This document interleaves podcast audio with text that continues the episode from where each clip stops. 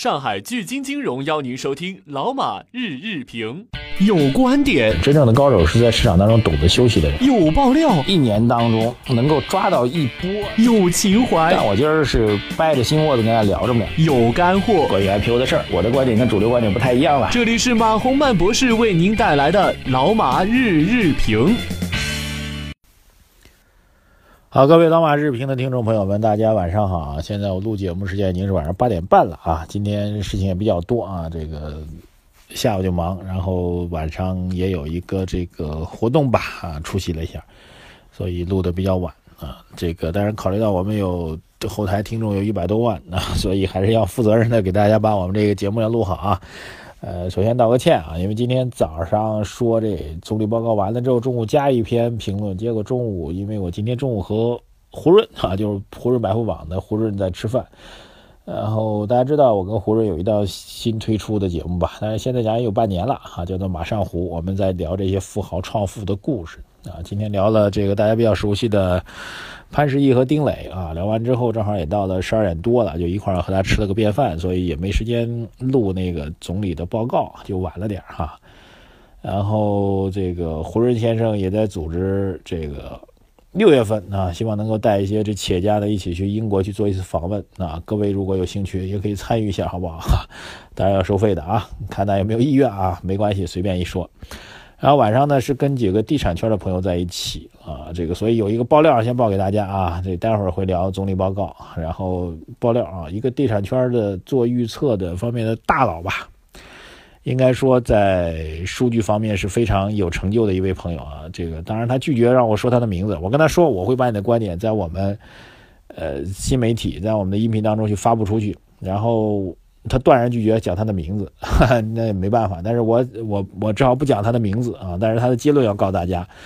他通过这个自己的数据的测算吧，对大家非常关心的房地产的问题呢，给了几个比较惊人的数字啊。第一个，他认为。在未来两周左右啊，他讲的还蛮具体的。未来两周之内啊，他认为有几个城市的房价就会出现下跌，你就比最高价啊，最近有几个城市的价格涨得很高，从那个最高价开始下跌，跌幅可能会在百分之二十。这些城市呢，包括苏州、合肥、南京啊，各位可以听一下啊。然后我也问了，就是我说后台有很多朋友问我们这个一线城市，北京、上海、广州、深圳，当然广州我们慢慢把它不太关注了。那么他的判断是。呃，上海和北京房价经过这一波快速冲高之后，应该会在高位做一个震荡啊。短期内快速上涨的过程已经结束了。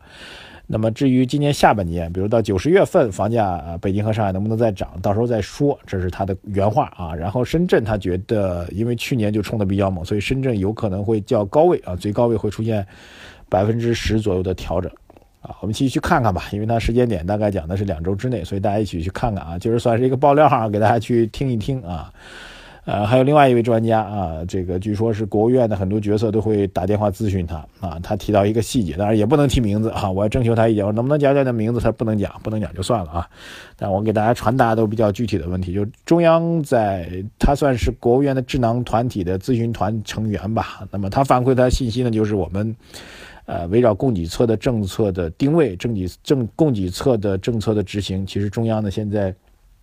也在不断的征求这些智囊们的意见啊。就所谓供给侧的概念、供给侧的落实、供给侧在中国的改造等等，其实我们的最高调控部门也在不断的思考和调整当中啊。这是今天两条比较有趣的信息吧，供大家做一个参考。好，今天总理的政府工作报告到底说了点啥呢？啊，其实大家这个我们可以发现，第一个问题就是提到金融市场啊，金融市场应该说总理还是比较强调的金融风险的问题啊，强调的对于股市的救市的问题啊，那就是要防范系发发发生系统性风险。换句话说，当市场如果出现急剧的崩盘式的，去年六七月份那种断崖式的这种下跌啊，资金量枯竭式的下跌啊，这个开盘就所有股票都跌停这种下跌的话，政府部门还会坚决的去救市。所以我觉得还有一个就是关于经济方面啊，这个很多人提到经济担忧的问题。那么总理的回答，我觉得还是比较明确的。那么就是中国经济长期向好，充满信心。这种信心不是凭空的，而且特别提到了我们现在的减政减税的这些措施，供给侧改革会释放出市场的活力。还有就是提到了我们仍然会有政策的储备，所以能够保证这个中国经济增长的速度，不可能出现这个硬着陆等等等等，再次表达了一个信心吧。那么还有一个问题，我觉得问的比较好玩，就是这个关于这个新经济的问题啊。因为新经济去年大家在政府工作报告当中看的比较多的是互联网加的概念。那么财经杂志的记者问了一个问题，关于新经济的概念啊，新经济概念是这次政府工作报告当中首次提出来，所以什么叫新经济，其实没有全面的阐释。互联网加大家会比较了解啊，互联网加上超市就等于说这个是一号店嘛，互联网加上集市就是淘宝嘛，互联网加出租车就是滴滴、Uber 这些东西，对不对？互联网加上毕福建就等于下岗失业，对大家都知道的。那互联网加，所以这个新经济什么概念？其实新经济的概念我看出来是这个总理的这个阐述，大家应该去听一下啊。新经济概念其实涵盖了以前我们说的互联网加，更多的是针对于消费领域三产啊。这个产品销售或者提供服务，那么新经济其实涵盖了一二三三个产业当中啊，包括农业的现代化的发展，包括工业当中的智能制造、大规模的定制生产等等等等。所以这个是互联网技术、新的技术、新的商业模式对于整个中国经济发展的这样一个改造啊。所以实际上从这个总理。在全部的这个经济理论的诠释当中呢，其实他没有特别的强调啊，房地产又没有人问到，房地产的问题没有问到，房地产是我们中国所谓呃需求端的一个比较重要的一个改造吧。那么从供给端角度来讲，那么更多的是在做这个互联网的改造啊。所以从政府的呃总理的通篇的记者答记者问的内容上来讲。还是强调了供给经济学的一个基本逻辑啊，供给经济学的基本逻辑就是政府我不去做太多的需求端的刺激，但是呢，简政放权啊，让利于民，然后老百姓有钱了愿意花钱，企业省下钱来愿意去投资，然后带动经济增长。但是它时间比较长，所以总体上来讲，总理应该是秉持了这样一个基本态势。但这秉承这基本态势的过程当中呢，并不意味着政府就哎干等着你们去花钱，干等着你们去投资。那么政府依然是有一个比较积极的引导，那就是有互联网的概念，有这个智能制造的概念啊，有这个产业整合的概念，有这个股份合作、股份多样化的这个体制上的概念，能够加速这个供给经济学的这个启动啊。所以我觉得它是从这个逻辑上来讲，其实我觉得非常完美啊，因为我是学经济学出身的，我觉得这个逻辑是非常非常完美的一个逻辑啊。当然再加上这个需求端的刺激。啊，加上房地产对于整个经济宏观数据稳定的一个帮助吧。房地产去库存最终的目的啊，实际的目的其实是为了让宏观数据能够稳下来嘛。所以这个政策搭配，我觉得还是比较完美的啊。也甚至以我做经济学理论研究和评论角度来讲，其实我觉得实际上是无懈可击的啊。你很难找到它这个问题这样一个供给端和需求端，加上房地产，加上互联网改造，就所有的概念放在一起啊，加上政府的减税放权、减政等等。完美，真的是完美。倒不是我要非要拍我们这个执行政部门的马屁啊，但是确实是一个比较完美的一个搭配，所以有信心吧。还有一点，我觉得在这次两会当中啊，特别有一点，因为已经结束了，想跟大家分享。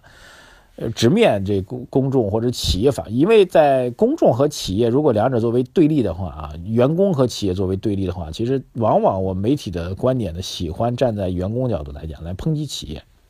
那这次会议当中有两次，一次是财政部的部长楼继伟在这个提问当中啊，在特别提到了这个我们现在的这个